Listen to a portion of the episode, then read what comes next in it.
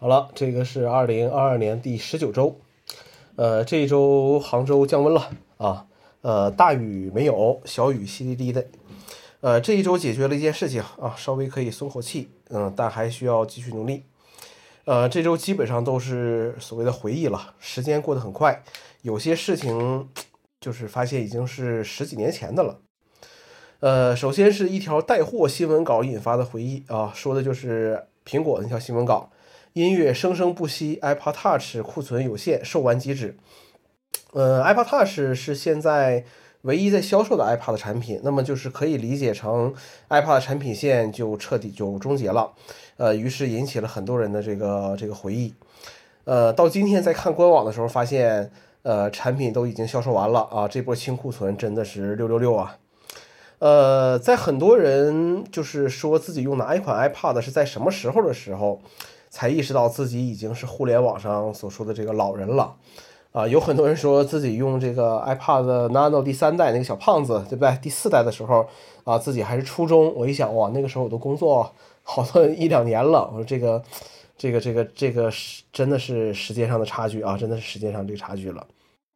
那么。呃，有幸见证了 iPad 从发布一直到停产这么多年的这些变化，也用过其中几个设备啊，也有可能在之后再收藏几个自己喜欢的型号，偶尔拿出来回顾一下啊，也就是这个样子。然后汶川地震十四年了啊，那一年的那天我正在店上上班，店长问我有没有感觉到桌子在震动，我说是我音响声音开太大，所以桌子在震，后来才知道是地震了。那一年的那个时候呢，奥运会的消息是铺天盖地，呃，但是因为汶川地震啊，突然就变得悲伤起来了。汶川地震改变了很多人啊，除了当地人的生活以外，还有很多人因为呃地震的后续的事情也发生了很大的变化。呃，有很多人甚至因为这个事情就润出去了。呃，有很多人提前看透了很多事情。呃，这个事情不能在这儿说太细，容易被删啊，只能说。呃，这次疫情也会像当年汶川地震一样，总会引起一些蝴蝶效应，呃，改变一些人的生活轨迹。呃，这些事情啊，呃，从来都不是孤立的事情啊。好，呃，呃，Google。Google I/O 和索尼啊，索尼也发了新手机了。呃，Pixel 6a 和 Pixel 7看起来算是 Pixel 家族这个外观上有些传承了。呃，至于手机怎么样就不好评价了，因为我最后一台 Pixel 是这个 Pixel 3 x L，哈，3 x L，呃，已经落后了很多代了啊，没什么好说的，只是觉得 Pixel 6a 那个绿色很好看啊。从配置上看呢，作为备机是妥妥没什么问题了。当然，从价格上考虑，其实现在收个 Pixel 五看起来还是挺划算的。至于平板之类这种产品呢，呃，现在这个市场上除了 iPad，真的是呃没有什么能打的了啊。要是今年 iPad OS 呃不再拉胯的话，呃，那么安卓平板真的就来平替都都算不上了。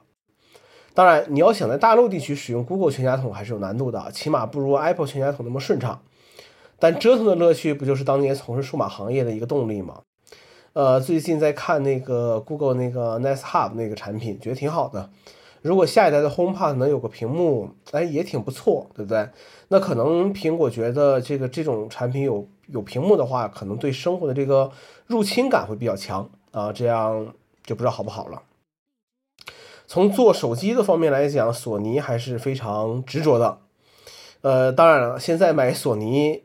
比买 Pixel 更考验信仰和情怀。大家做产品呢，都想成为 Apple 那样的全家桶捆绑用户，哪个厂商不想呢？但是做不做得到呢？就是呃另外一回事了。呃，这周还折腾了一些我可以不用，但是你不能没有的一些 iOS 功能。呃，众所周知的一些原因啊，这个，嗯，这个这这这个 iOS 一些功能，其实在大陆地区是不被支持使用的。虽然这些功能也不会对我们日常使用有什么大不了的影响，呃，但是你发现了一些新东西，还是要分享出来看一看嘛，对不对？呃，比如说未来一小时的降雨强度、空气质量更改为其他标准，Siri 资料 Lookup，然后那个呃图像的那个识别啊，这些的功能其实在国内都没有的。如果要实现这些功能的话呢，可以从这个网站上去访问一下。如果你没办法访问这个网站，那么就说明一件事情，这个功能其实对于你来讲也是呃没什么没什么用处的啊，也是没什么用处的。好了，这就是这周的一些内容了，我们下周再见吧。